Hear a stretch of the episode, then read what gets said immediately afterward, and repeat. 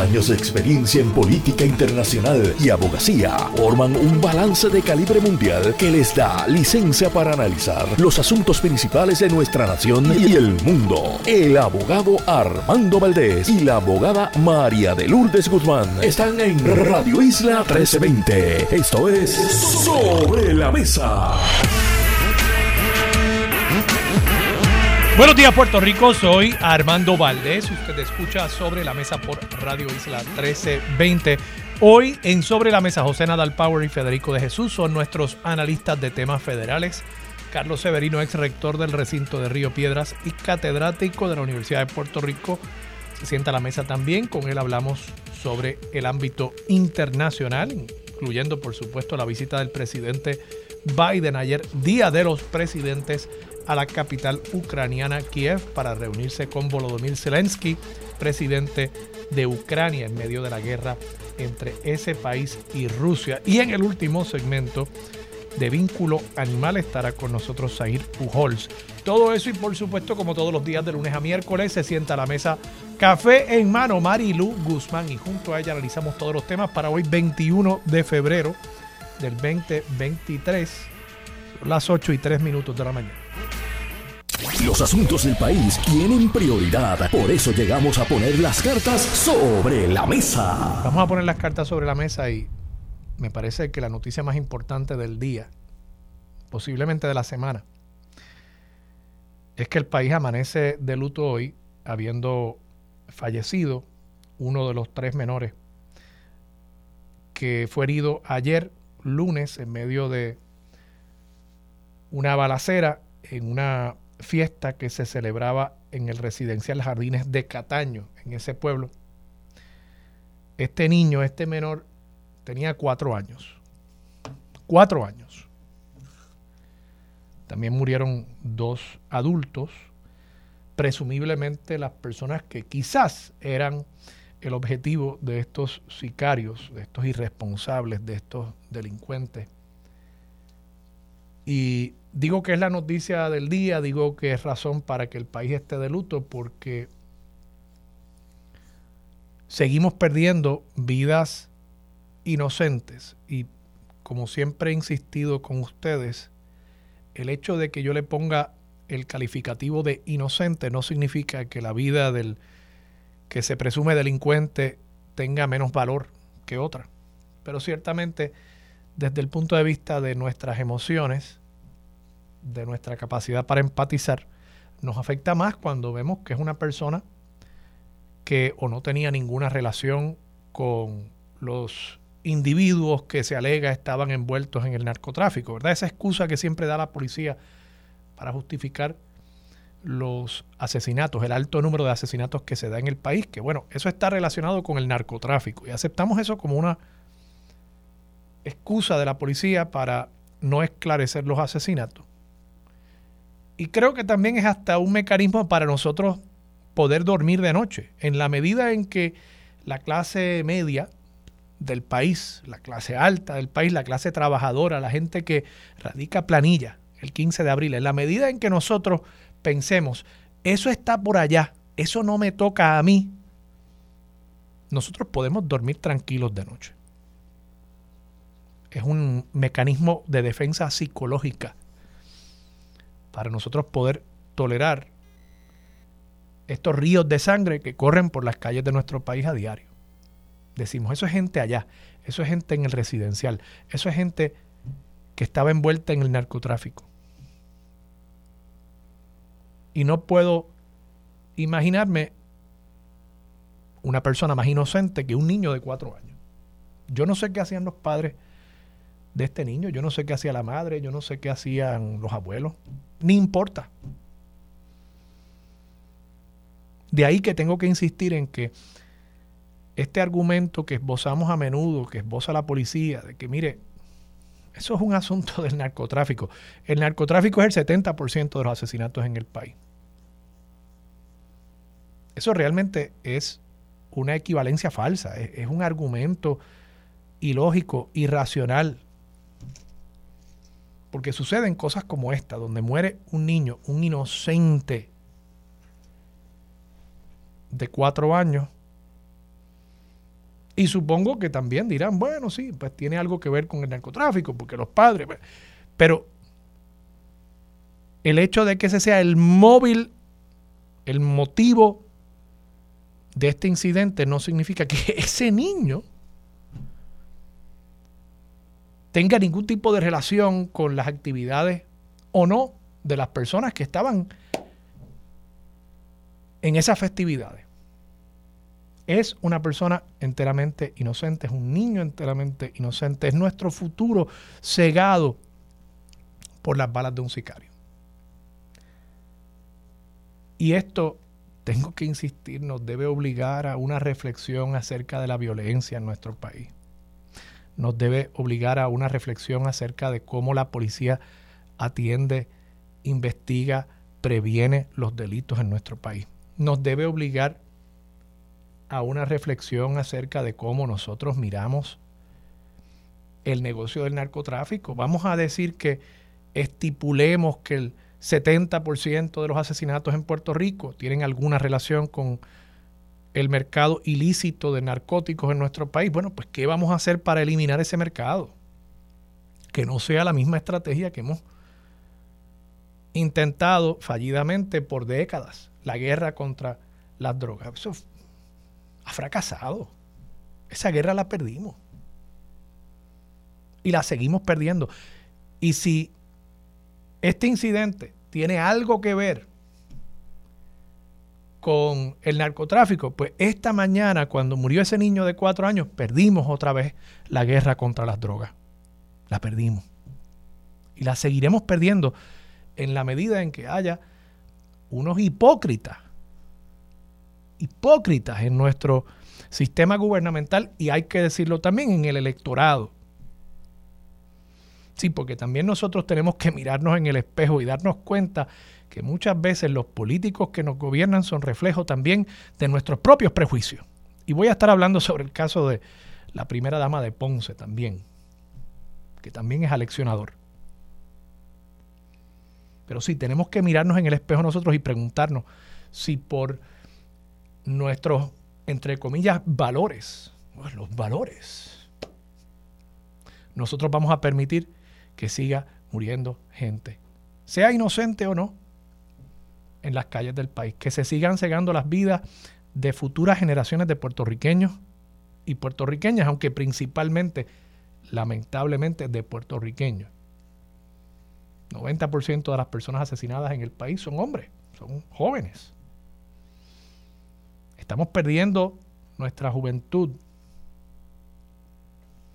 y la estamos perdiendo porque insistimos en que no queremos siquiera considerar la posibilidad de despenalizar algunos narcóticos, como lo sería, por ejemplo, la marihuana. Que siquiera lo que estábamos planteando en el proyecto de ley, creo que de Héctor Ferrer, según quedó enmendado, era la despenalización porque quedaban unas penas, se eliminaba la pena de cárcel. Y aún eso fue demasiado para quienes proclaman en calzoncillos la moral en nuestro país y quienes insisten en imponernos un acercamiento al narcotráfico en nuestro país que produce este tipo de muerte.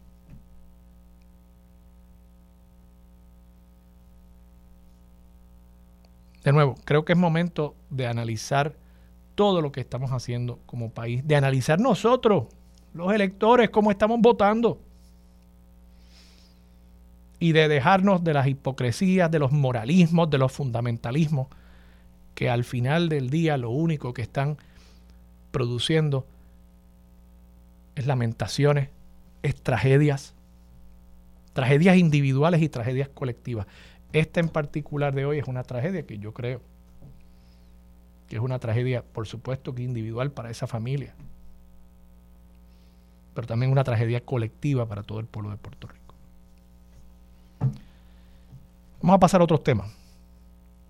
Estuve ayer fuera, quiero darle las gracias al amigo Ramón Luis Nieves por sustituirme en el programa. En el día de ayer estuve de vacaciones por la zona de Guánica, que de paso, a todos los que tengan algún hotel, Airbnb, incluso al DMO, yo no sé si se promueve lo suficiente el hecho de que en toda esa zona de Guánica, yo estaba cerca del bosque seco, en toda esa zona de Guánica, básicamente nunca llueve.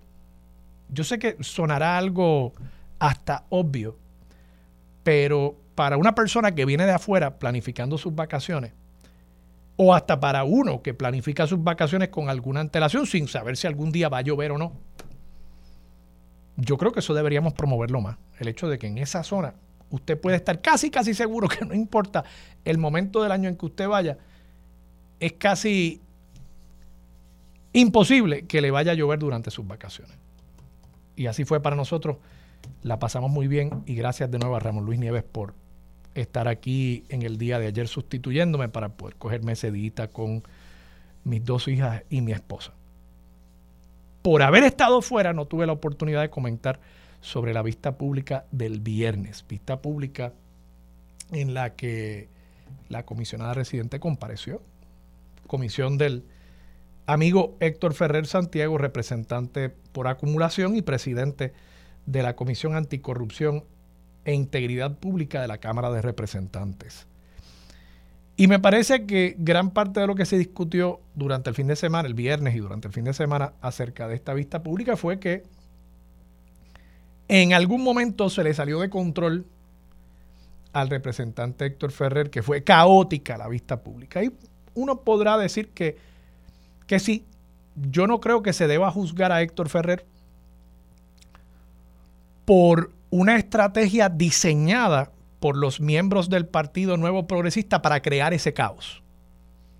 Vamos a entender que Héctor Ferrer es el presidente, estaba allí, entiendo yo que Jesús Manuel Ortiz también, candidato a presidente del Partido Popular Democrático.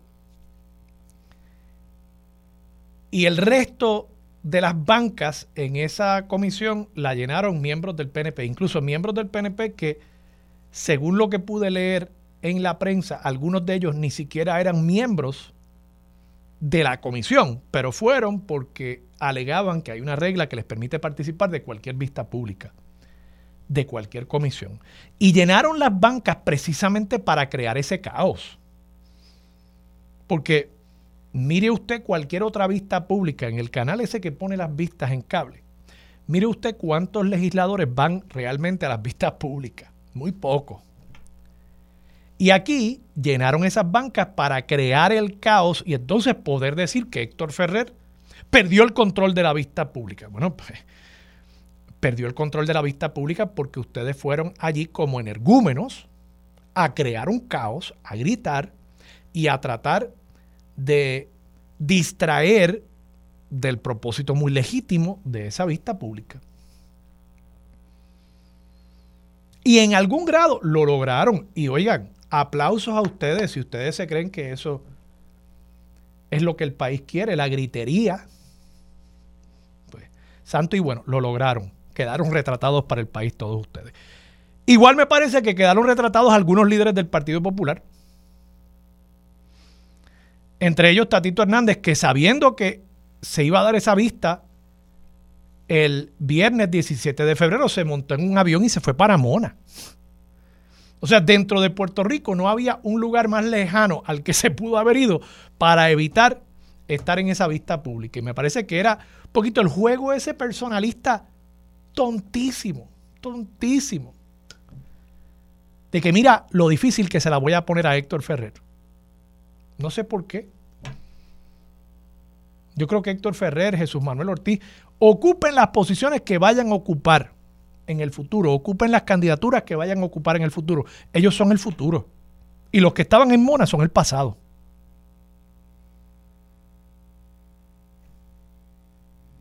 Y qué mal, qué mal que por esas cosas chiquitas hayan dejado solos a Jesús Manuel y a Héctor Ferrer en una vista pública que yo creo que era importante. Lo único que le puedo criticar yo a Héctor Ferrer y a Jesús Manuel es que esto no se haya hecho antes, que no se haya investigado antes y quizás eso hubiese sentado las bases para la vista pública del viernes, que no se haya investigado antes la forma y manera en que en la administración pasada de Ricardo Rosselló también se discriminó políticamente contra personas que no querían apoyar la reelección de Ricardo Rosselló. ¿O es que nos hemos olvidado de aquellas grabaciones de Ricardo Gerandi en las que él decía que habían unos recursos internos, entiéndase, empleados públicos afiliados al PNP y recursos externos, entiéndase, contratistas del gobierno y entes regulados por el gobierno, que había que identificar quiénes eran PNP y los que no aportaran a la campaña de Ricardo Rosselló y los que no aportaran estando en las actividades de la campaña de Ricardo Rosselló, había que tomar acciones contra ellos. Y ustedes saben cuáles son esas acciones. Así decía. Estoy parafraseando aquí, pero pueden buscar las grabaciones, están ahí. Y nunca han sido controvertidas, de paso. No es que alguien dijo, no, no, no, esa, esa no es mi voz. Y yo he dicho en este programa, desde principios de este cuatrienio, que lo que había que haber hecho era empezar a citar a los jefes de agencia que hoy, hoy, están en el gobierno de Pedro Pierluisi, pero que son heredados del gobierno de Ricardo Rosselló y cuestionarles, ¿usted estuvo en esa reunión? Sí, no, ¿ok? ¿Y qué usted hizo? A, a usted se le ordenó hacer una lista. ¿Qué usted hizo? Sabemos por evidencia que se ha ventilado en el caso de Sandra Torres, la expresidenta de la Junta Reglamentadora de Telecomunicaciones, que ella hizo la lista. Hizo la lista de las entidades reguladas, las empresas de celulares en Puerto Rico, y decía, esta empresa de celular es presidida por un popular y esta es presidida por un PNP. Y por eso ya está enfrentando, creo que todavía el caso está en proceso, pero está enfrentando un enjuiciamiento. Recuerdan, este es el caso donde Katy Erazo se le dio inmunidad. Katy Erazo que era la directora de, o por lo menos se alega que corría la operación de finanzas de Ricardo Rosselló.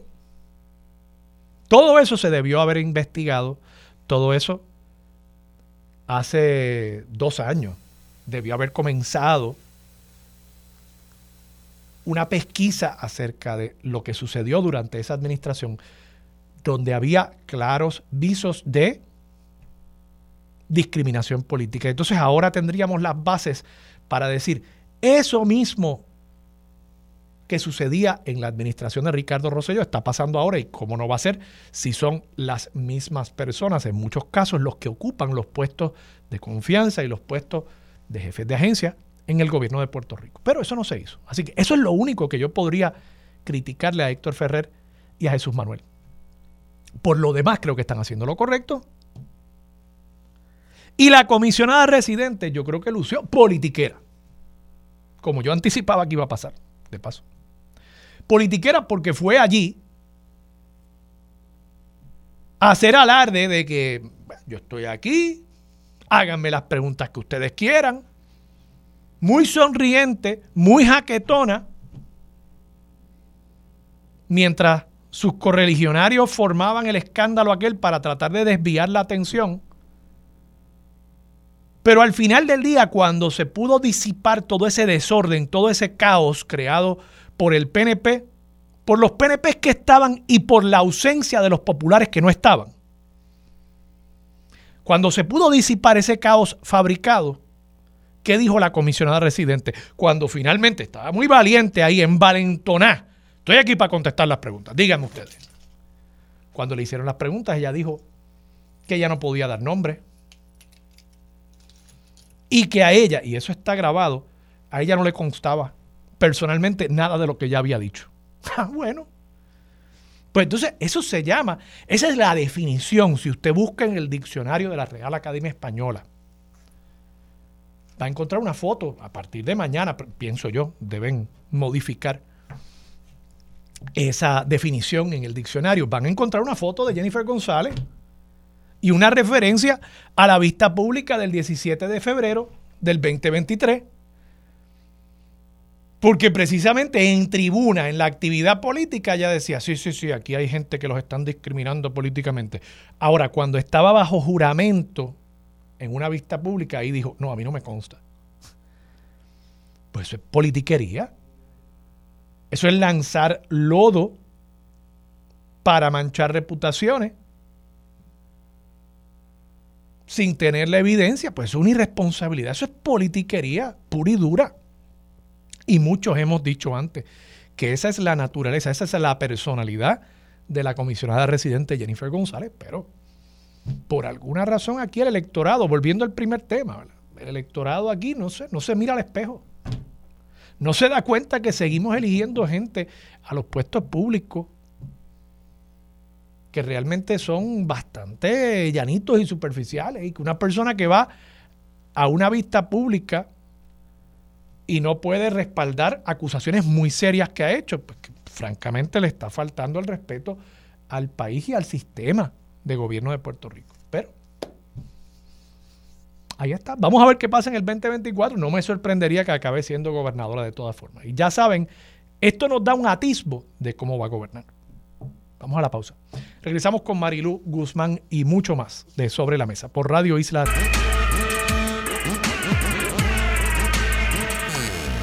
Regresamos, soy Armando Valdés, usted escucha Sobre la Mesa por Radio Isla 1320.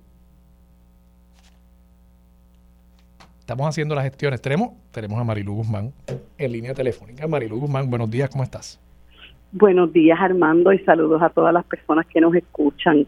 Oye, Marilu, me dice un pajarito que tú cumples hoy. Así mismito es. El pajarito es Twitter, de paso. Lo vi, vi un tweet tuyo. Dije, bueno, pues felicidades. Mira, yo digo muchas gracias. Yo digo un año más o uno menos. bueno, bueno, eh, por lo menos un día menos, ¿verdad? Pero así es, así es. Pues felicidades, Marilu. Gracias, gracias, Armando. Oye, Marilu, yo sé que esto es un tema complicado para uno tener que discutirlo en su cumpleaños, pero pues los eventos no, nos imponen eh, discutir este asunto. Hay todo un pleple en la ciudad de Ponce y en el país, me parece, con estas expresiones que ha hecho la primera dama de Ponce en una entrevista al eh, al padre, el sacerdote eh, católico, eh, pero también periodista, padre Orlando Lugo. Yo vi la entrevista completa porque no quería dejarme llevar únicamente por los clips que se habían transmitido a través de las redes sociales ni por la cobertura en la prensa escrita. Así que me senté a ver la entrevista completa de media hora. Tengo que decir, padre Orlando Lugo hace una buena entrevista. Se, nota su adiestramiento, su entrenamiento como, como, periodista. En algunos momentos la reta un poco, la empuja. Quizás yo lo hubiese retado más si yo hubiese estado entrevistándolo, pero eso son diferencias de estilo. Pero lo que dice la alcaldesa, o debo decir la primera dama, realmente es bien, bien preocupante, ¿verdad? Que, que una figura que tiene tanta influencia eh, eh, no que piense así, sino que esté demostrando que está actuando a partir de esas ideas que desde mi punto de vista yo creo que son ideas pues, erradas acerca del comportamiento humano. Por ejemplo, eh, en cuanto al tema de, la homosexualidad, ella dice que los casos que ella ha visto son casos que tienen que ver con personas homosexuales y lesbianas que de muy niños habían sido víctimas de agresión sexual y que ella entiende que hay una relación de causalidad entre una cosa y la otra. Y claro, si ella tuviese un entrenamiento verdaderamente científico, ella vería que una coincidencia no necesariamente establece una relación de causalidad, que puede ser que haya personas que por el hecho de haber sido agredidas sexualmente, pues están más propensas a buscar ayuda y que esas personas a su vez también sean, no que haya una relación de causa y efecto, que esas personas también sean homosexuales y lesbianas, como también hay personas que han sido agredidas sexualmente y son heterosexuales. ¿Qué, te parece a ti? Ella dice tantas cosas. Ella dice, primero me parece que ella admite esencialmente haber dado terapias de conversión. Ella dice que ella corre unos programas que son como alcohólicos anónimos para personas homosexuales.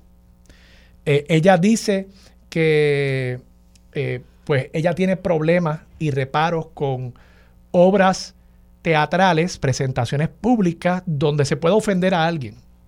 Que pues, e, es imposible, ¿verdad? Que, que una obra teatral eh, o una presentación pública vaya a gustarle a todo el mundo y no vaya a incomodar a alguien. Y cosas así, pues yo creo que, de nuevo, levantan levantan preocupación, levantan preocupación que las personas homosexuales están confundidas, hablar de personas homosexuales y lesbianas como personas confundidas.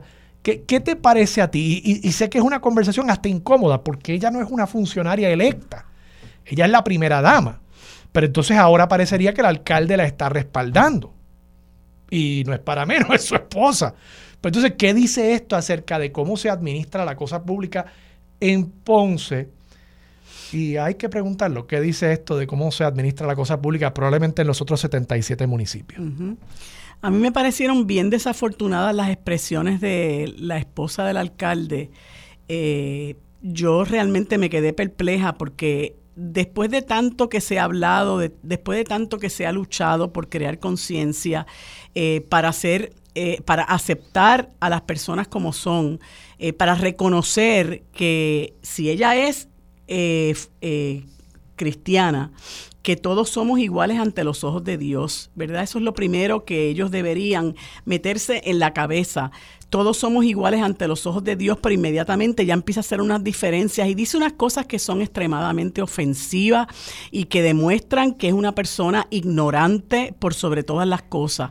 Eh, yo yo creo que eh, eh, eh, fue totalmente desafortunada esa entrevista para esta señora en la medida en que ella dice que es profesional de la conducta. Yo no sé qué es lo que es, francamente, porque yo no concibo un profesional de la conducta que pueda hablar así de personas que tienen una, una orientación sexual distinta a la de ella y que sobre todas las cosas hable desde la perspectiva de que esas personas son así porque fueron violadas o, eh, eh, maltratadas en su niñez, una cosa que está totalmente desacreditada. Luis, y si te puedo interrumpir, porque es que quiero,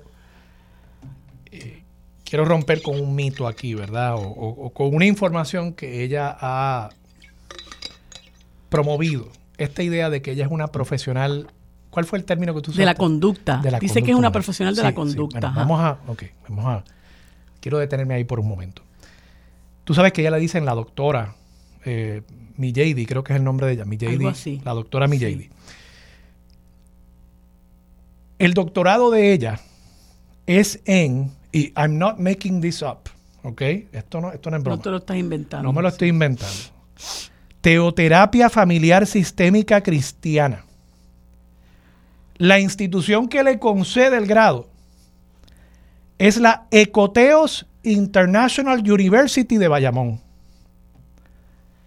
La Ecoteos International University de Bayamón no está reconocida por el Consejo de Educación de Puerto Rico. Al menos yo busqué la lista esta mañana y la lista hasta el mes de agosto del 2022 no incluye a la Ecoteos International University de Bayamón como una de las instituciones reconocidas en Puerto Rico para conferir grados máxime un grado como el doctorado, que eso significa, ¿verdad? Algo. Entonces lo traigo simplemente para que no nos, claro, no nos llevemos a engaño, aclarar, ¿verdad? Y pues yo no voy aquí a poner en duda los credenciales y la preparación académica de esta persona, pero bueno, vayan a la página de Coteos eh, Christian eh, International University de Bayamón, ¿verdad? y vean la página Pueden incluso en Google hasta encontrar el campus, en Google Maps. Van a ver una foto del campus de esta universidad que le confirió su, su doctorado. Sí, yo creo que eso que tú traes a colación es muy importante saberlo. Para que no se confunda claro, con otros profesionales que sí son. Claro, porque yo misma me estaba preguntando, bueno, ¿qué clase de profesional de la conducta es esta señora? Y todos los que son trabajadores sociales, trabajadores sociales clínicos, los que son psiquiatras, los que son psicólogos, psicólogos, psicólogos clínicos, deben estar espantados, pero espantados de lo que esta señora ha dicho y no hay duda de que decir que es una profesional de la conducta es una, es, es una afrenta a todos estos profesionales de la conducta que tienen unos doctorados bona fide, ¿no? Que, que cursan unos estudios conducentes a convertirse en verdaderos profesionales de la conducta en instituciones que son acreditadas, ¿verdad? Por los organismos que ya nosotros entendemos que tienen la capacidad, la facultad para, para acreditarlos. Y me parece que ella plantear que es una profesional de la conducta es una impostura eh, ¿verdad? Es una falsa representación que le está haciendo al país. No solamente está haciendo unas aseveraciones que son totalmente incorrectas, desatinadas, porque venir a decir que las personas que tienen una orientación sexual distinta a la de ellas han sido violadas o maltratadas o todas las cosas que dijo es eh, un soberano disparate, eh, sino que eh, asimismo, según habla, puede ayudar a formar opinión. Y ese es el problema que tenemos tenemos con muchísima gente en este país que tiene acceso a medios de comunicación, que forman opinión, no saben de lo que están hablando y desafortunadamente hay gente que conoce menos del tema que ellos y piensan que por la eh, posición que yo ocupo o porque simple y sencillamente estoy detrás de un micrófono, yo tengo la razón en lo que estoy diciendo. Y ni siquiera nosotros podemos pretender que la gente crea lo que decimos. La gente debe buscar información, la gente debe eh, eh, informarse, la, la gente debe ocupar ocuparse de ilustrarse, ¿verdad? Y de, y de asegurarse por ellos mismos de que lo que uno dice es correcto, además del hecho de que todo, todo toda persona responsable, ¿verdad?, que quiere emitir una opinión, debe ocuparse de que esa opinión sea responsable y que sea informada. A mí me pareció bochornoso, de verdad, y me pareció ofensivo. Y, me da mucha pena por la gente de Ponce, claro, las primeras damas entre comillas, yo rehuso este, referirme a eso. Eh, me parece, como tú me decías el otro día, una frase totalmente taqui. Eh, no te lo este, decía a ti. no, a mí no. Estábamos hablando de otra cosa. Este, eh, me parece que, que esta, eh, esta expresión de la esposa del alcalde pone en, en, en, muy mal en una muy, muy mala posición al propio alcalde, que yo sé que es cristiano, porque él siempre habla, Dios te bendiga, no sé qué y no sé qué. Yo creo que los políticos tienen que acabar de entender que cuando ellos juramentan una posición, ellos juramentan, eh, juran que van a defender la constitución y nuestra constitución tiene una disposición de separación absoluta de iglesia y Estado. Métanse eso en la cabeza separación absoluta de iglesia y Estado y se pasan haciendo eh, eh, eh, jornadas de ayuno y oración, se pasan hablando de este tipo de cosas, ¿verdad? Cuando usted está violando el derecho de muchísimos constituyentes, de muchísimos compueblanos suyos que a lo mejor no creen en nada y tienen el perfecto derecho a no hacerlo porque parte de la libertad de credo es precisamente a no creer.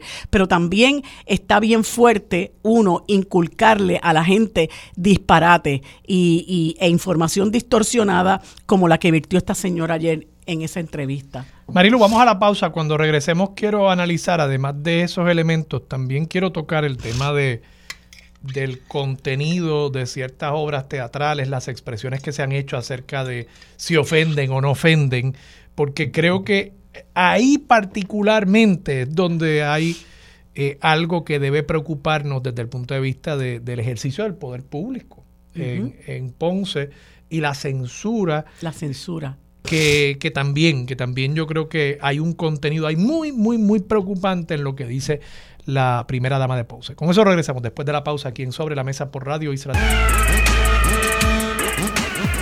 Regresamos hoy Armando Valdés. Usted escucha Sobre la Mesa por Radio Isla 1320.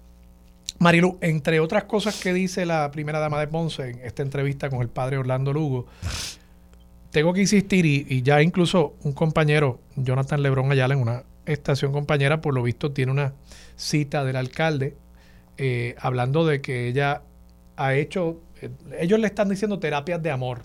Ay, bendito. Pero ya tú sabes lo que eso significa, terapias de conversión. Que bueno, yo siempre he dicho, eh, el, el adulto que quiera ir a recibir una terapia de conversión, pues mira, está en su derecho. Uno podrá decirle, mira, eso pues no creo que sea ni terapéutico ni que te vaya a ayudar mucho y hay otras alternativas, pero pues el adulto tiene... Claro.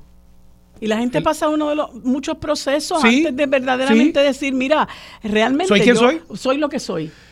Me preocuparía, y eso no está legado, quiero estar bien claro con eso, me preocuparía que esto también se le esté haciendo a niños, ¿verdad? Ahí es donde ya el Estado pues tiene que intervenir porque estamos hablando de unos procesos que, que hemos visto poco tienen de amor, ¿verdad? Y, que además parten de la premisa que un comportamiento o una orientación sexual es intrínsecamente inmoral y pecaminosa. Y eso pues causa también, traumatiza a la persona que, que recibe ese tipo de tratamiento. Pero entonces también está el elemento de la censura. Y la primera dama dice en esa entrevista que, y por lo visto había algún asunto con una productora de una obra teatral en Ponce, ella dice, bueno, que a ella lo que le preocupaba era que se fuera a ofender a alguien en una presentación pública por el contenido. Entonces, yo oigo eso y a mí inmediatamente eh, eso me levanta bandera claro. con mi entrenamiento y el tuyo como abogados que somos de, de censura y de que el Estado puede regular eh, eh, form and place o, time and place, ¿verdad? Pero no puede regular el contenido de la expresión pública. Entonces el alcalde, eh, aquí he citado en un artículo hoy en primera hora, el artículo lo firman Rosalina Marrero y Sandra Torres Guzmán, el alcalde dice, y cito, no vamos a permitir que se den espectáculos donde haya insinuaciones que puedan lacerar a nuestros niños y a algunos adultos. Entonces ya ahí es entrar el alcalde en el contenido. Le puso la tapa al pomo. Por eso. E, el alcalde ahora hablando como alcalde. O sea, la primera dama, pues uno podrá decir, esa es ella, pero el alcalde es el que ostenta el poder público. Y claro, eso es importante porque en Puerto Rico la mayoría de las plazas donde se presentan obras teatrales son espacios propiedad del gobierno. Entonces, decir que él está ya planteando una regla de contenido, a mí me resulta tan problemático como cuando en el caso de la administración municipal de San Juan, el alcalde Santini impuso esencialmente una veda en el caso de, las presentaciones de Residente Calle 3. sí, pues no hay duda, yo creo que el alcalde o tiene un muy mal asesor legal o no tiene ningún asesor legal o no le hace caso al asesor legal, porque no hay duda de que esto es una censura previa de una de la libertad de expresión, como tú señalas, porque toda libertad, toda expresión artística es es producto de la libertad de expresión.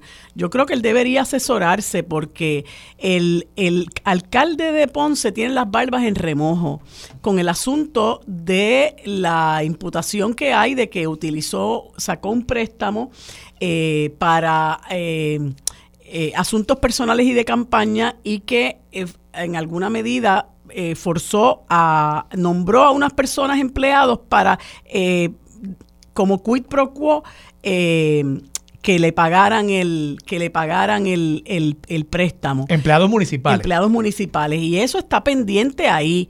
Yo creo que, que él no debería añadir insulto a la injuria porque, eh, bueno, sus constituyentes lo deben estar mirando con, con, con, mucho estupor, ¿verdad? Yo pienso que deben estar perplejos ante todo esto que está ocurriendo, eh, porque de nuevo los los alcaldes no están ahí para imponerle su dogma a nadie. Su, su muy particular visión de la vida, ya sea la visión que tenga que ver con algo eh, que, que, tiene que ver con la orientación sexual de nadie, con la religión, eh, con la política partidista. Él está ahí para gobernar la ciudad de Ponce y gobernar a todas las personas, dirigir los destinos de esa ciudad que, que, es una ciudad diversa donde hay muchísimas personas este, y él no puede estar eh, imponiendo esa particular visión que me parece sumamente peligrosa, sobre todo en momentos de donde nosotros estamos viendo la corriente fundamentalista eh, crecer. Eh, y que es extremadamente peligrosa en la medida en que eso es una corriente que, que impone un, un, discurso de odio, de discrimen, de prejuicio, que es lo menos que nosotros necesitamos en un momento como este. Yo le daría desde acá, ¿verdad? Muy humildemente un consejo al, al alcalde de que recoja vela porque me parece que van por muy mal camino.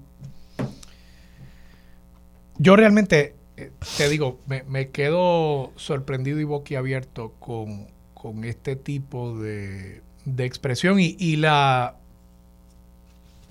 la facilidad con la cual se dicen estas cosas. Y, me resulta incluso hasta, hasta lamentable que para muchas personas quizás esto sea lo correcto. Sea lo correcto. hace sentido y, y valida.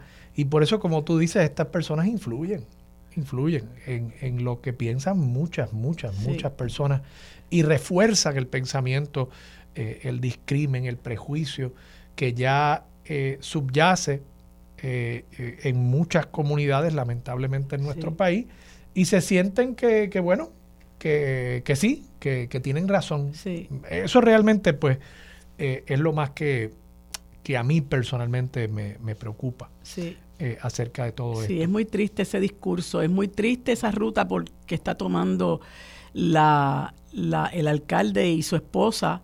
Eh, y, creo, ¿verdad?, que el pueblo de Ponce, además del resto del país, porque esto realmente ha, dejado perplejo al resto del país, pero el pueblo de Ponce debe levantar su voz porque me parece que después de tanta lucha, tanto sacrificio, eh, muchas personas que, que, no necesariamente comparten la orientación sexual de, del alcalde eh, han visto eh, han sufrido el discrimen, el prejuicio, el rechazo, y se ha luchado para, para romper con eso, se ha luchado para ver a todo el mundo, ¿verdad? aunque tenga una orientación sexual distinta, aunque piense distinta sobre, distinto sobre muchas cosas, nosotros tenemos que ser inclusivos, nosotros tenemos que aceptar a todos nuestros hermanos y hermanas puertorriqueñas como son, porque en entre toda la amalgama de gente que hay en este país, hay gente muy buena, productiva, que sale a trabajar todos los días y contribuye a construir un mejor país.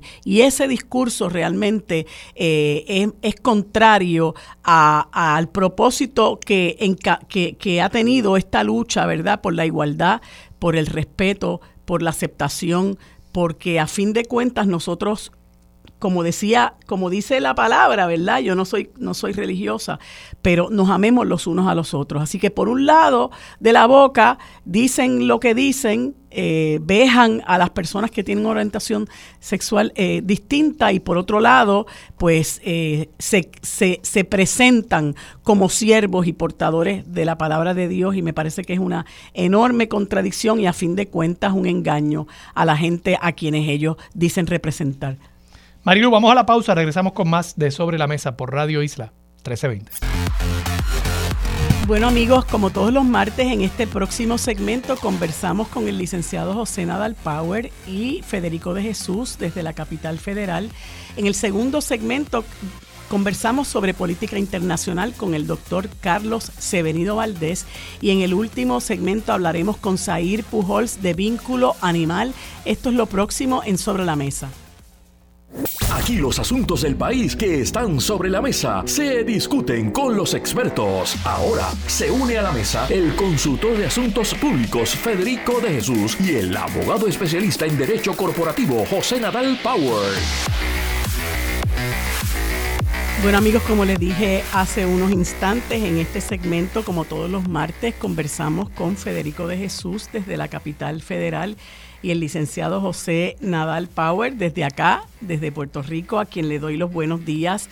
Las gracias por estar conmigo como todos los martes. Saludos, ¿cómo están todos? Este, contento de estar de vuelta, que la semana pasada pues no, no había podido eh, ser posible. ¿Y Federico está por ahí? Federico no está. A lo mejor está en mute. Bueno, vamos a ver si vamos a ver si se conecta eh, en unos minutos. Bueno, mira, eh, eh, José, yo usualmente me comunico con Federico para más o menos como, como estamos, discutimos asuntos que tienen que ver con la, la, política allá en los Estados Unidos y él está, pues, ¿verdad?, bien eh, enterado de todo eso que ocurre y se mueve por esos, por esos pasillos del Congreso, etcétera.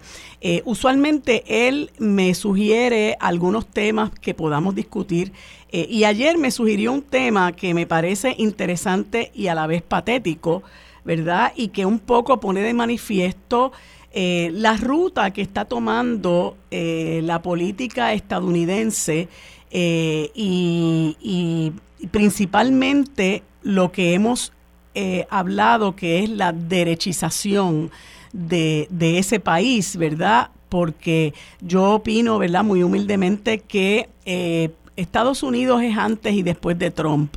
Y, hemos visto después de esta presidencia de Donald Trump cómo ha habido un resurgir de todos estos grupos de extrema derecha, todos estos grupos de supremacistas blancos, todos estos grupos de, gente fascistoide, de gente que, que alegan eh, defender la democracia, pero que realmente eh, son eh, personas muy peligrosas, muy de, muy de derecha, que no respetan eh, lo que piensan los demás y hasta amenazan eh, la existencia misma de la democracia, la vida misma de mucha gente que piensa de manera distinta. Y él me trae a colación unas expresiones que hace esta señora, que es una representante de Georgia, que se llama Marjorie Taylor Greene. Yo creo muy personalmente que a esta señora le faltan varios tornillos, eh, pero eh, de la misma manera puede, puede participar de unas elecciones y llegar a, ser congresista, como lo es esta señora Lauren Boebert de, Colorado, si mi memoria no me falla. Y ya en Puerto Rico, tristemente, eh, hay algunos personajes y otros amenazando con, formar parte de la legislatura puertorriqueña, lo que creo que, es parte de esa misma corriente y me parece muy, muy peligroso. Esta señora, perdón, ha publicado un tuit que, fue cubierto por muchísimos eh, medios de prensa eh, eh, de, de, los Estados Unidos, donde ella está promoviendo lo que se conoce como National Divorce. Y no es otra cosa que eh, la secesión de los estados rojos, que son los estados republicanos, de los estados que son azules, que son los estados demócratas. y pues ella cuestiona que se le pretenda imponer a la trágala eh, estos, estas políticas de Biden. Eh, me imagino que tú conoces que ella, eh, durante el discurso que dio el presidente de los Estados Unidos, oye, que, que es un momento donde se requiere cierto tipo de decoro, me parece a mí, independientemente de que tú no estés de acuerdo con el presidente de turno, pero es un es un es es es una actividad, es un evento que requiere decoro de parte de todo el mundo y ella eh, ni, ni, corta ni perezosa empezó a gritarle a, Biden que era un mentiroso.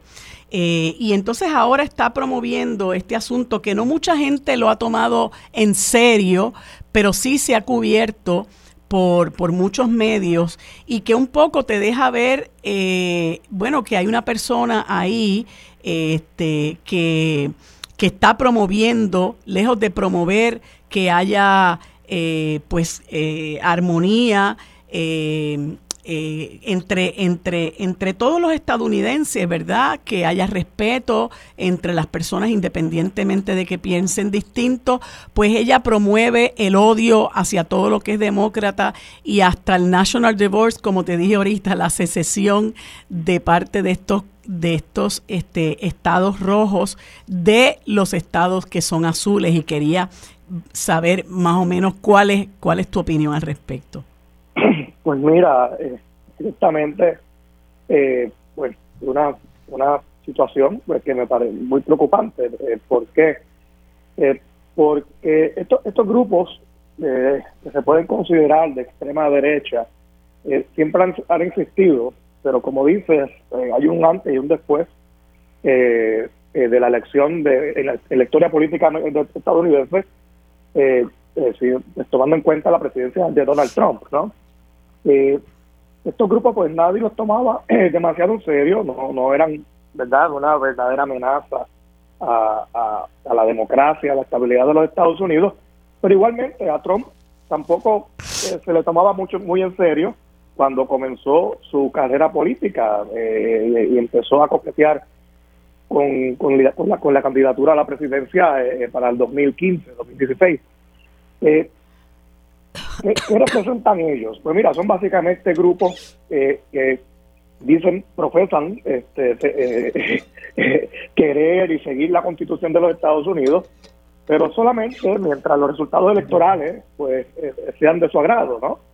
No son personas que no, no creen que deba existir un, un gobierno federal fuerte, eh, eh, eh creen eh, que pues cada comunidad básicamente debe regir pues los asuntos públicos y no nada ningún ente externo, ¿no? tampoco creen en que los Estados Unidos deba estar atado a tratados internacionales de ningún tipo. creen que pues debe respetarse la soberanía absoluta, la soberanía absoluta de los Estados Unidos, pues de, decidir lo que le dé la gana siempre.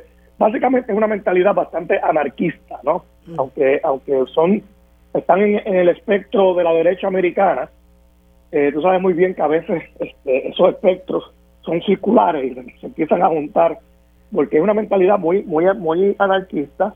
Eh, eh, básicamente, pues creen que el gobierno federal lo que ha hecho pues promover la llegada de, inmigrantes, eh, que el gobierno federal ha cambiado lo que es eh, eh, la cultura de ellos, de déjame tranquilo, no quiero intervención del gobierno en nada, que les imponen valores que son ajenos a lo que ellos entienden son los valores estadounidenses.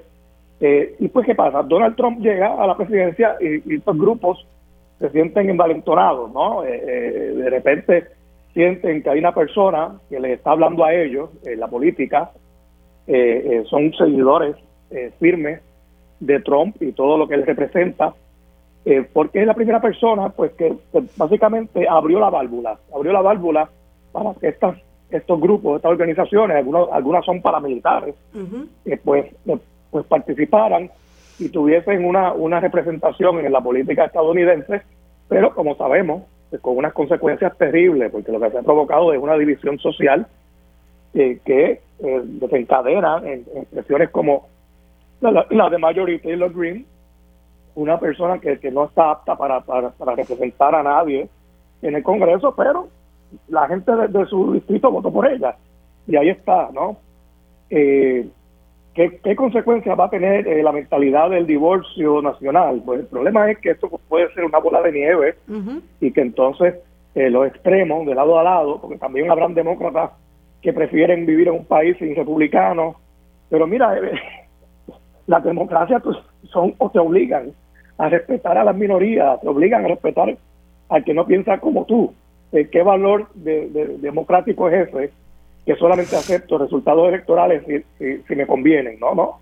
Uno tiene que aceptar eh, los resultados, la voluntad de la mayoría del electorado, aunque aunque no, no sea lo que, lo que tú prefieres, y hay siempre otras maneras de influir en la política, de influir en el gobierno. Pero esta cuestión del discurso, mira, la última vez que hubo un intento de secesión, pues hubo una guerra civil, ¿no?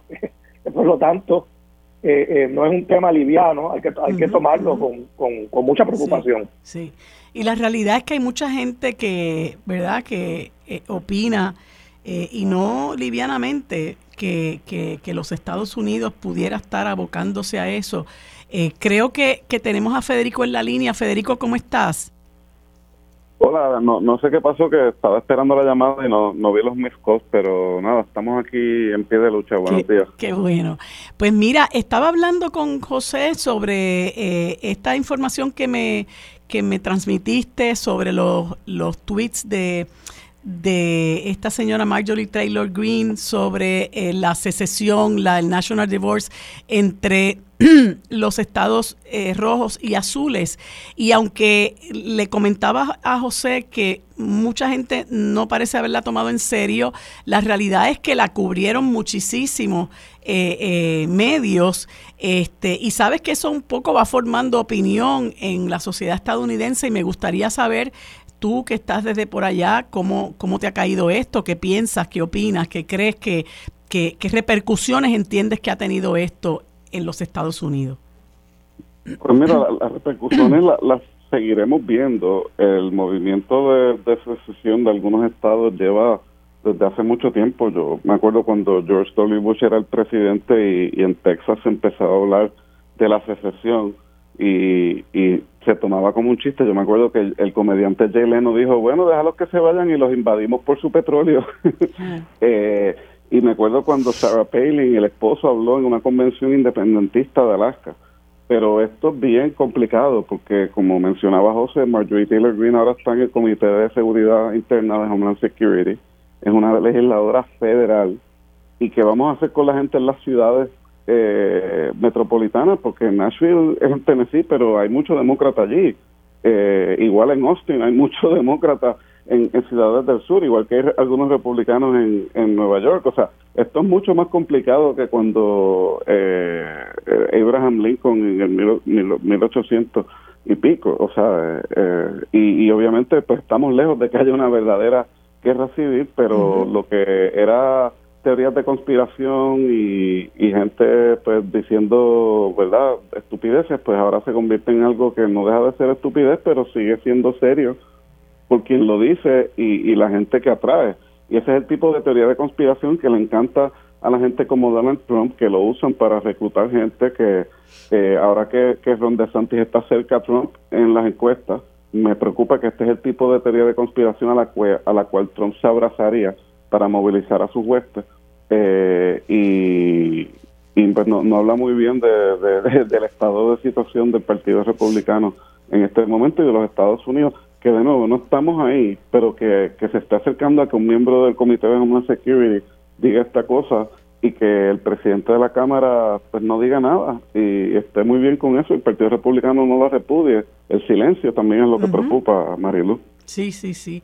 Este y ella, eh, que es otra otro asunto que quería conversar con ustedes, ella es una es una Em, detractora férrea de eh, el apoyo del gobierno de los Estados Unidos a la guerra de Ucrania y ha estado cuestionando eh, esta visita que hiciera Biden a Ucrania en estos días. Y ustedes recordarán que recién inaugurado eh, eh, Trump en su presidencia, una de las cosas que él planteó era que iba a proponer que Estados Unidos se saliera de la Organización para el Tratado de Atlántico del Atlántico Norte. Eso nunca ocurrió, pero él amenazó con promover eso, ¿verdad?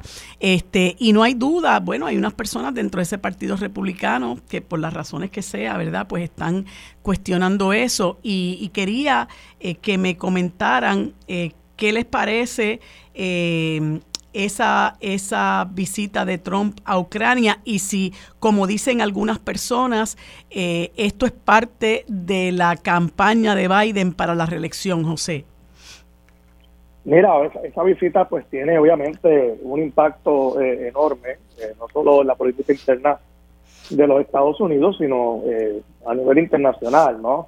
Es un mensaje que los Estados Unidos pues a través de su presidente envía, eh, en este caso a Rusia, parcialmente a China, eh, comunicando, mira, eh, estamos aquí en serio, ayudando a los ucranianos, el compromiso con la OTAN es absoluto.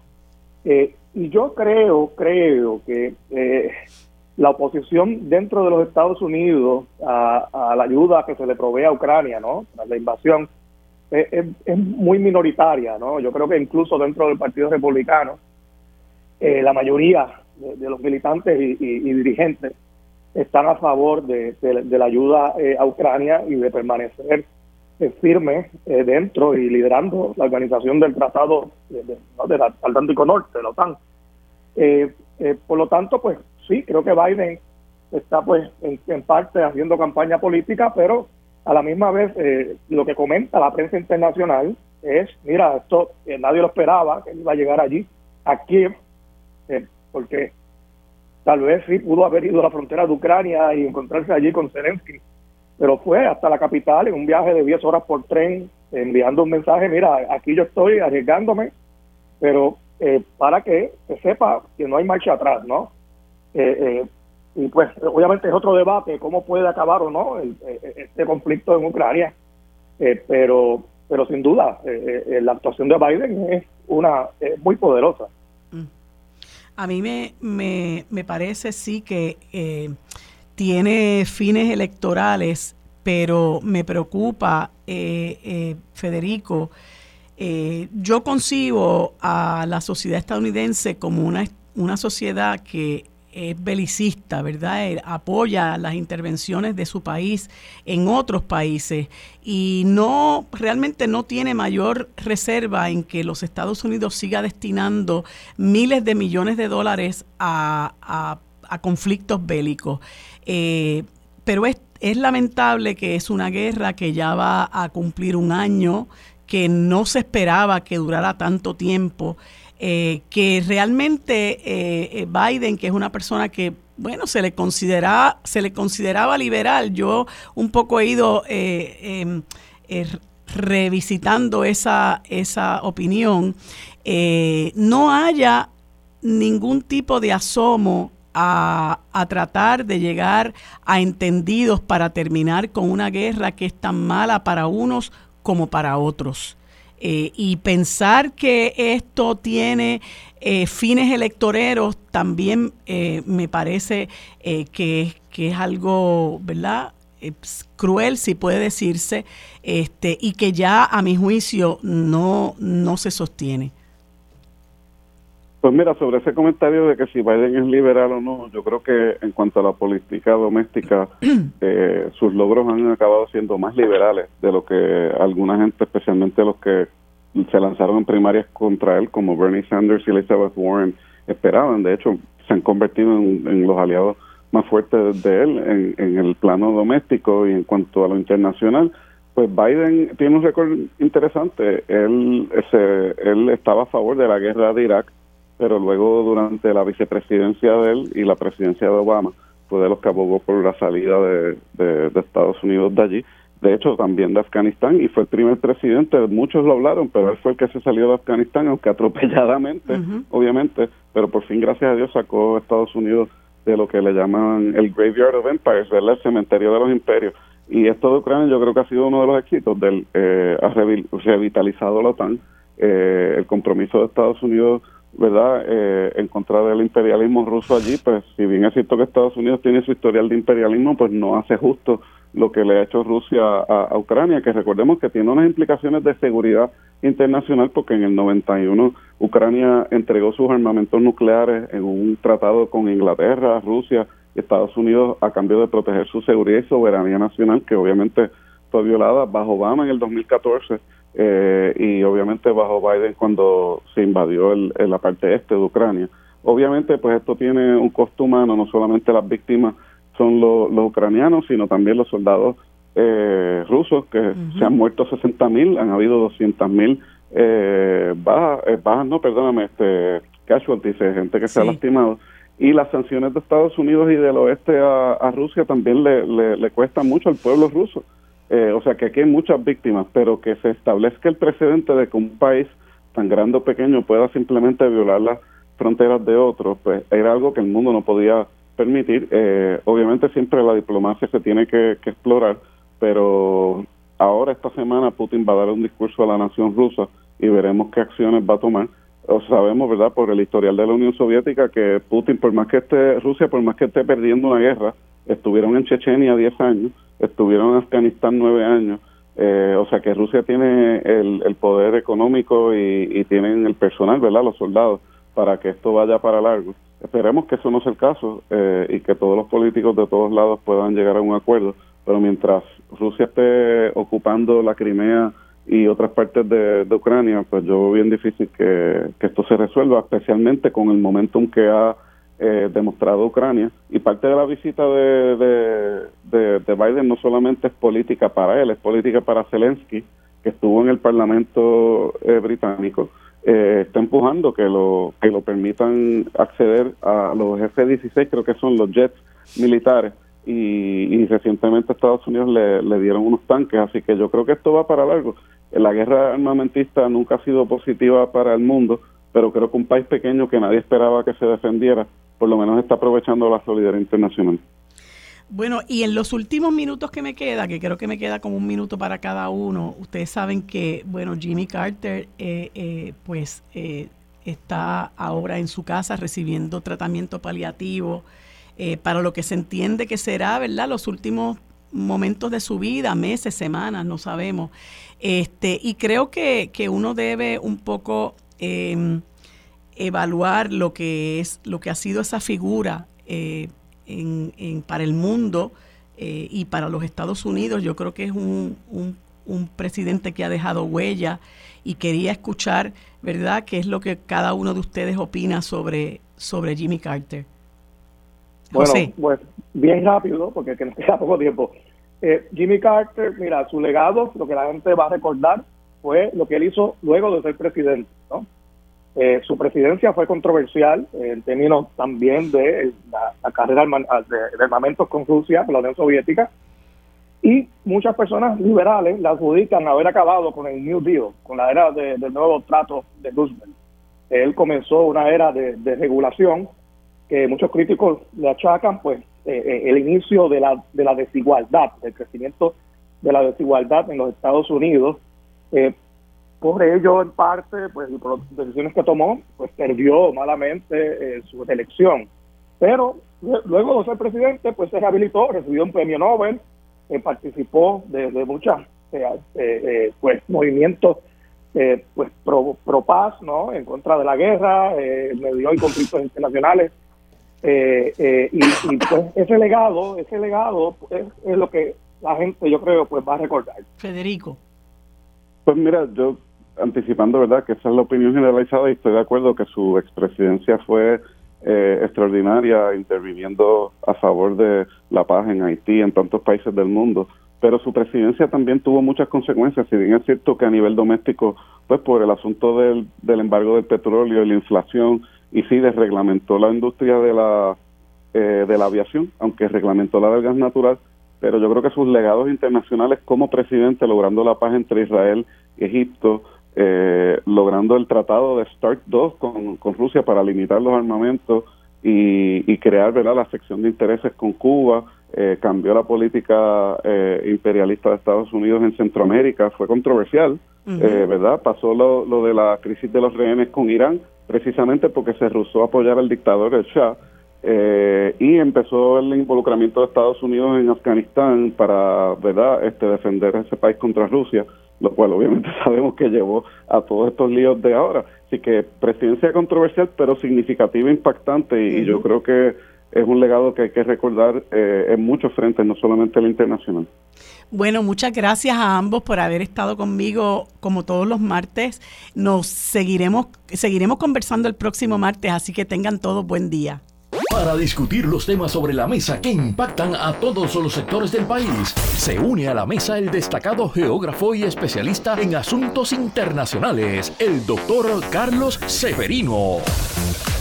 Bueno amigos, en este segmento de política internacional conversamos como todos los martes con el doctor Carlos Severino Valdés, ex rector del recinto de Río Piedras de la Universidad de Puerto Rico y profesor universitario y muchas cosas más. Saludos, Carlos, ¿cómo estás?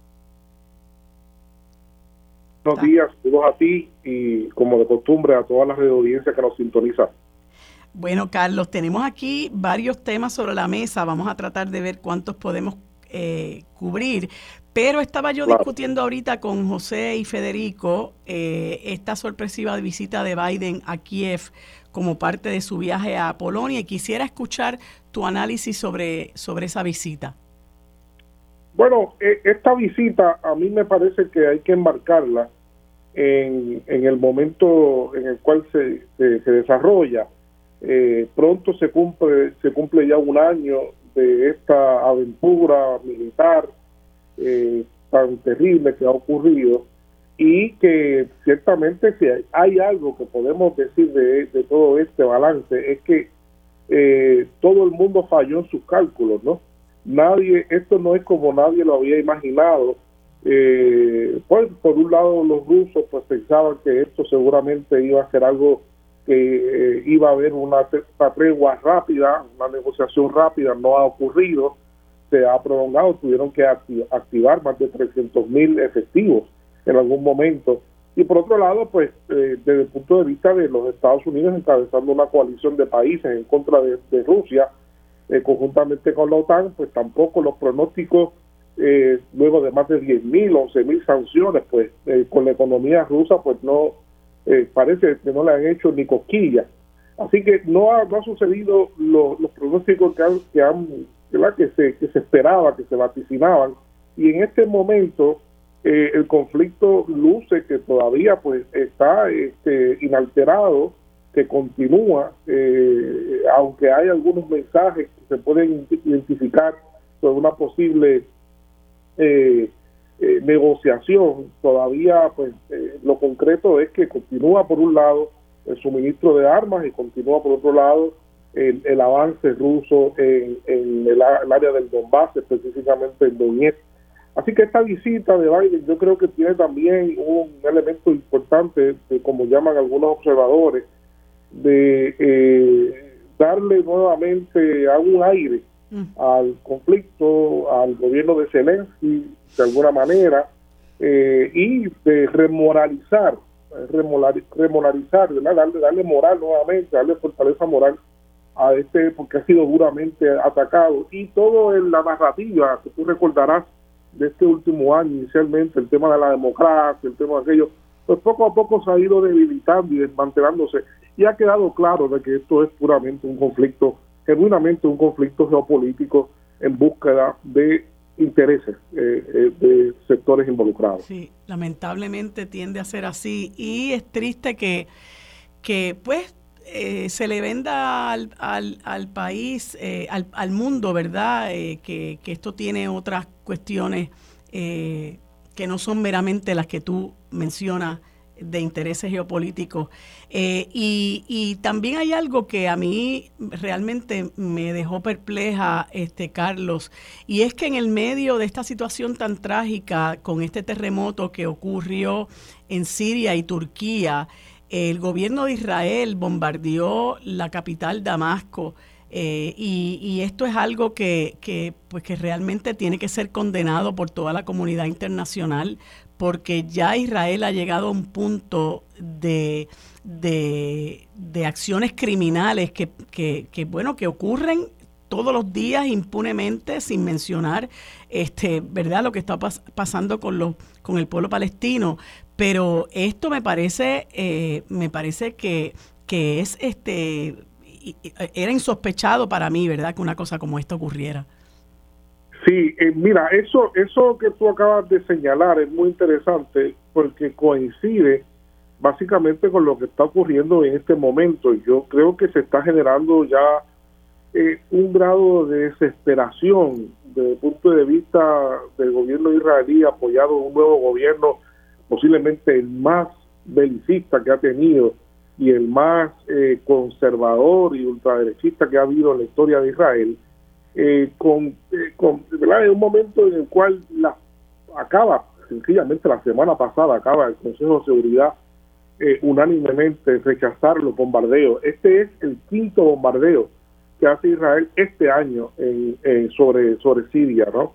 y entonces, en ese sentido, eh, hay una desesperación que uno ve, eh, se rumora fuertemente que Irán eh, ya tiene uranio al 60%, eso significa que podría en cualquier momento producir una bomba, aunque ellos lo han negado.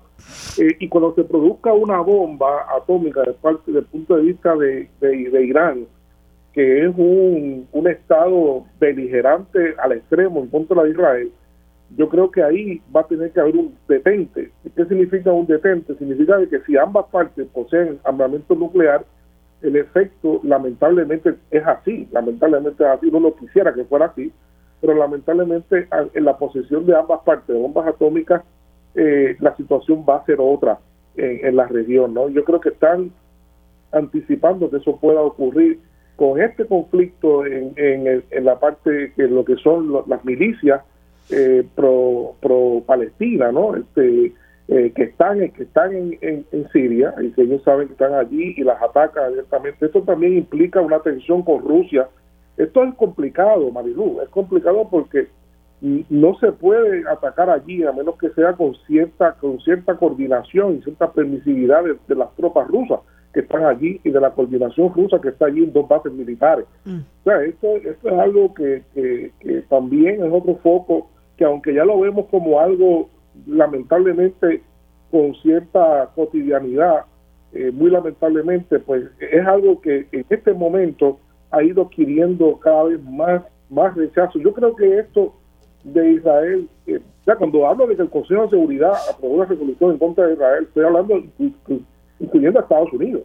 Estamos hablando de todos los países que pertenecen, eh, yo creo que el cerco y el tema palestino eh, va, va creciendo en importancia, una nueva política, una nueva visión, así que pienso que, que es parte de un proceso donde se ven algunas señales inminentes eh, de tener que sentarse a buscar una solución eh, pacífica para, para el, tema de, Israel con Palestina, que incluye, por eso mismo, lo que tú preguntabas, a, Siria. Así es, así es. Y entonces, ante esta situación eh, de la guerra de Ucrania, que como mencionaba, está próxima a cumplir un año, pues Vladimir Putin se, se propone eh, dar un discurso ante la Asamblea Federal Rusa y quisiera que me comentara eh, ¿verdad? sobre las expectativas que hay alrededor de este mensaje.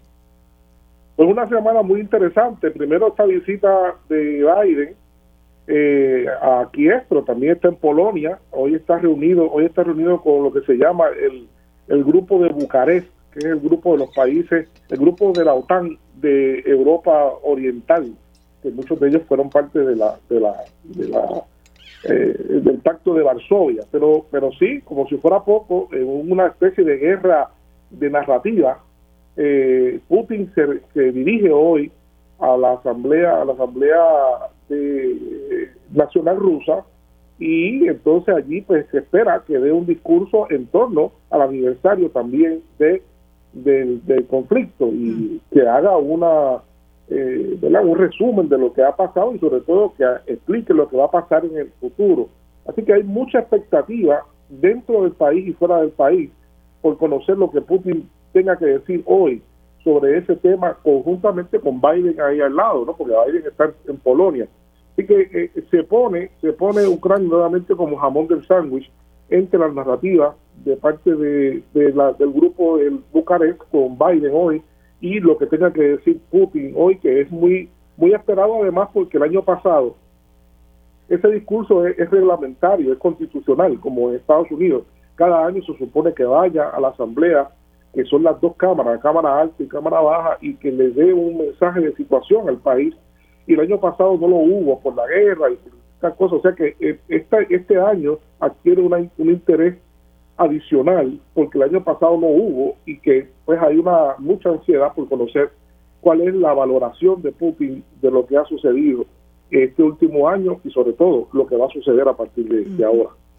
Y, y, en el en el último minutito que me queda, porque es un, es un, tema verdad que nos atañe, nos, nos preocupa, eh, me mencionas que hay un tranque internacional en torno a la situación haitiana. ¿Qué está pasando ahí?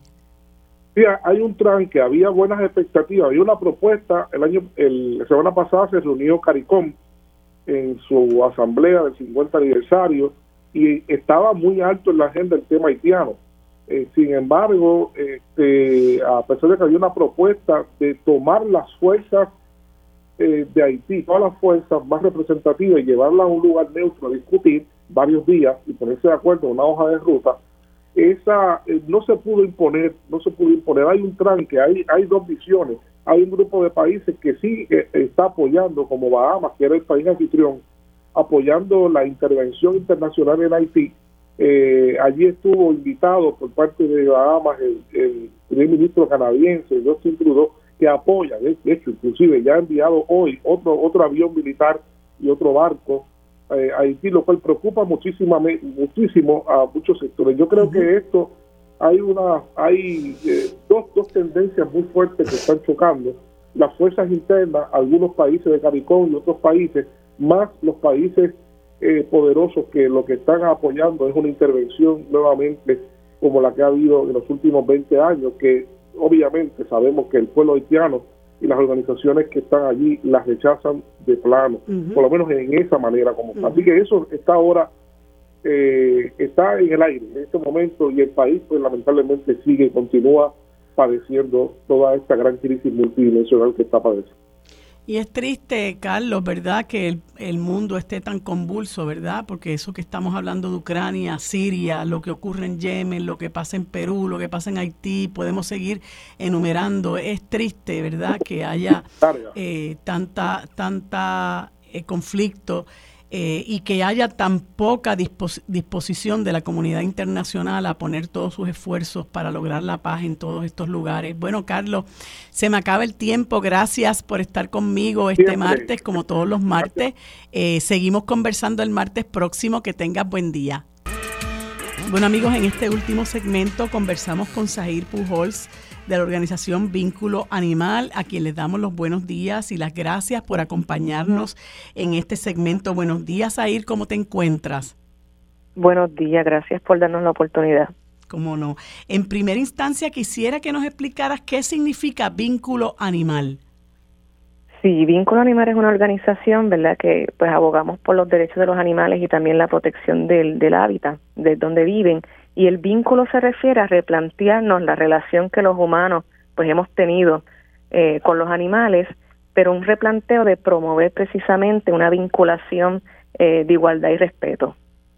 Sí, como seres, como seres vivientes que son, que en cierta medida también eh, en el Código Civil que se aprobó en el año 2020, pues hay una mirada distinta hacia lo que son los animales en la vida de los seres humanos, de los seres humanos y me parece que, que cambiar esa mirada y hacer otro tipo de, discurso con relación a lo que representan los animales en nuestra vida es totalmente eh, pertinente y muy importante, precisamente porque pienso que eso eh, aporta eh, significativamente a, evitar las situaciones de maltrato. y vínculo animal ¿Cómo puede eh, ayudar a las personas que interesan información sobre los animales que tienen? Eh, eh, ¿qué, servicios ofrece a la comunidad?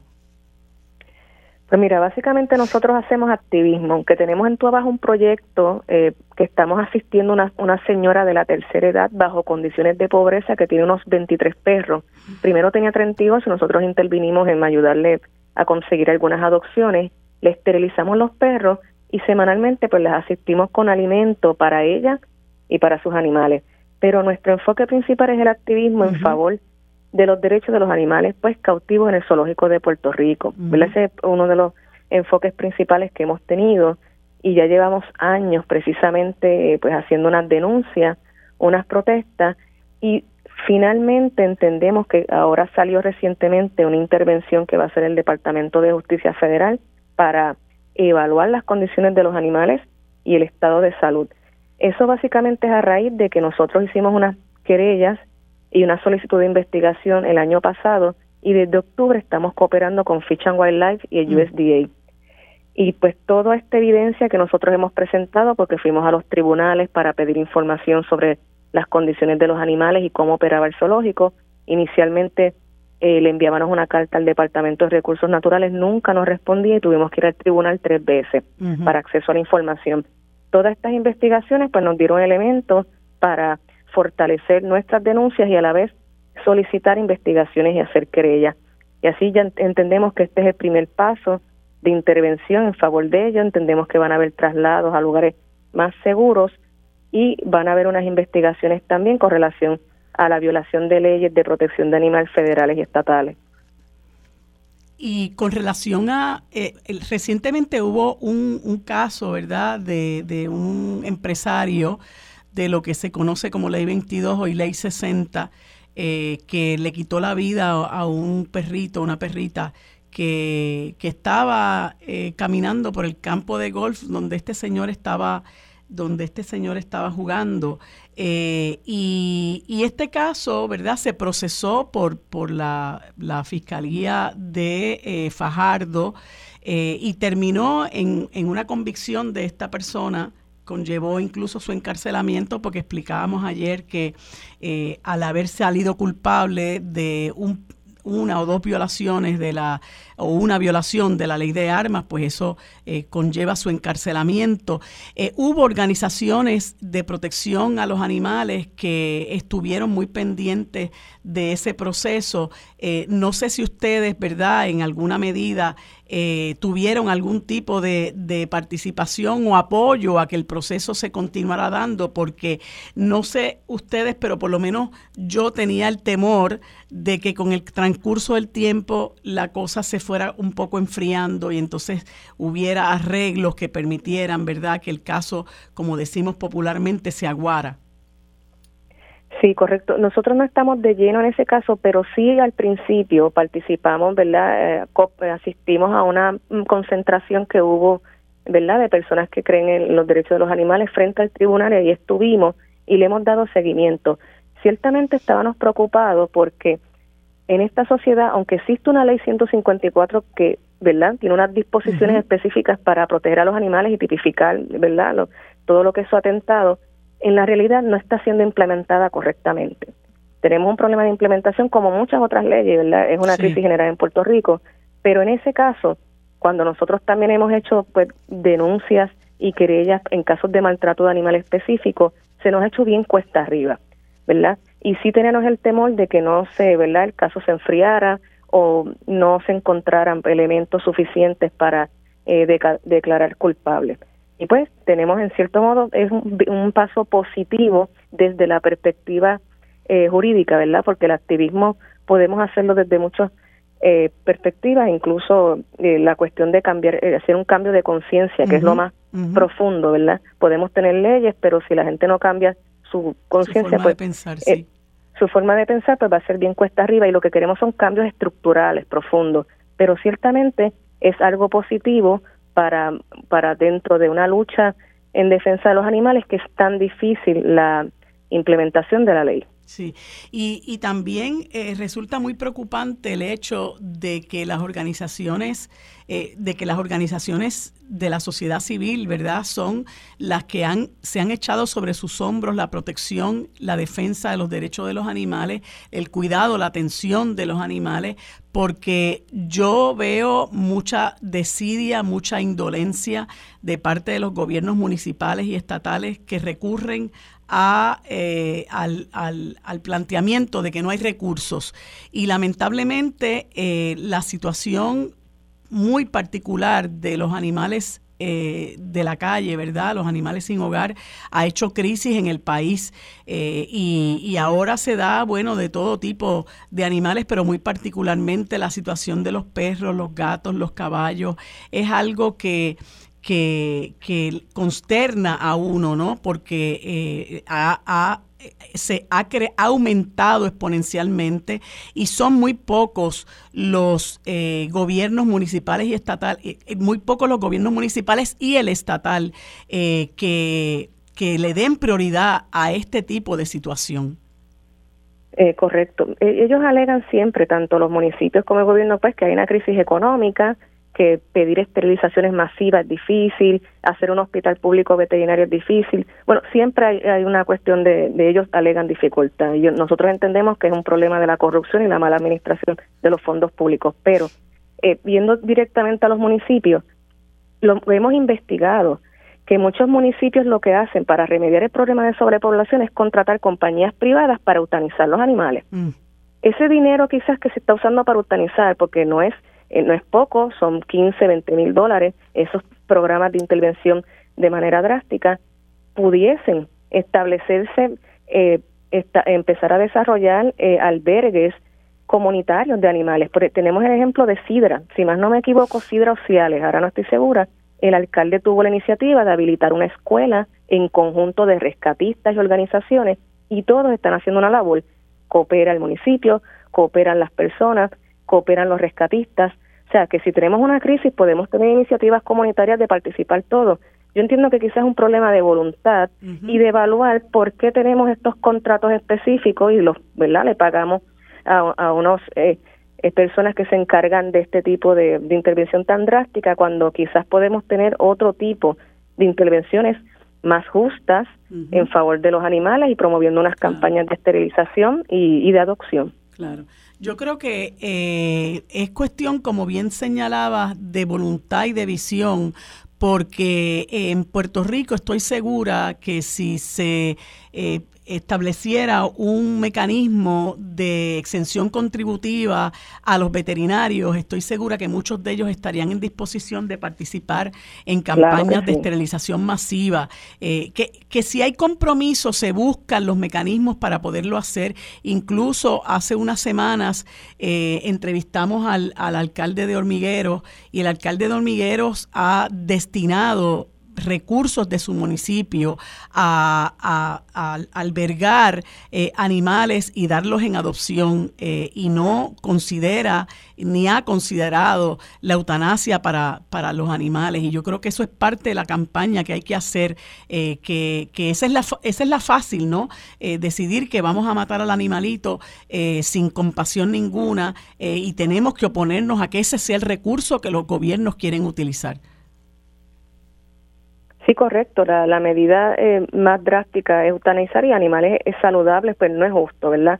Y eso, eso hay que empezar a cambiar esa, esa visión. Y si ya hay alcaldes que lo están realizando en sus municipios y está siendo viable y efectivo, pues eso es un modelo que deben eh, los otros eh, alcaldes considerar también para implementar en sus lugares respectivos. Bueno, Sair, se me acaba el tiempo. Muchas gracias por, por habernos acompañado en este segmento, por ese trabajo eh, extraordinario que hacen por la población de nuestros animales. Espero que puedan seguir creando conciencia. Amigos, hemos terminado por hoy el programa sobre la mesa. Gracias por acompañarnos. Nos vemos y nos escuchamos en el día de mañana. Lo próximo es Mili Méndez en Dígame la Verdad.